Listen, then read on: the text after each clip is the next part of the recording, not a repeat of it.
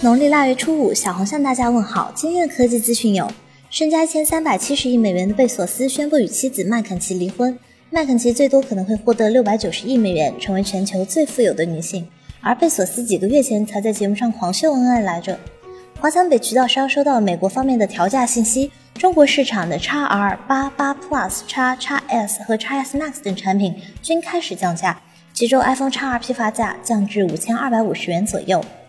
Vivo 神秘机型代号水滴曝光，型号为 EKR 一八三一。根据 vivo 社区爆出的邮件显示，确认该机为 A-P-E-X 的二代。从流出的图片来看，机器外形设计十分圆润。诺基亚八点一 Plus 渲染图曝光，搭载骁龙七幺零加六点二二寸挖孔屏，四 G 内存起步，后置蔡司双摄加指纹识别。只要售价不贵，我大诺基亚还是可以和小米魅族一战的。红米 Note 七今天下午发布。搭载骁龙六六零加六点三寸水滴屏，前置一千三百万，后置三星四千八百万像素双摄，四千毫安电池，支持 QC 四点零快充，标配十瓦充电器，购机加十元可升级为十八瓦快充版。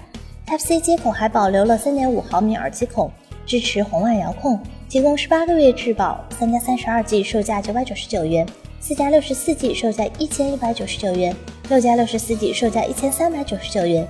只有三个字可以形容小米，屌爆了！此外，还发布了配套的洞洞保护盒，并暗示了索尼的 IMX 五八六的 Pro 版本春节后发布。那些吐槽红米 low 的人，有种你别抢啊！关注每天一分钟，掌握最新科技动态。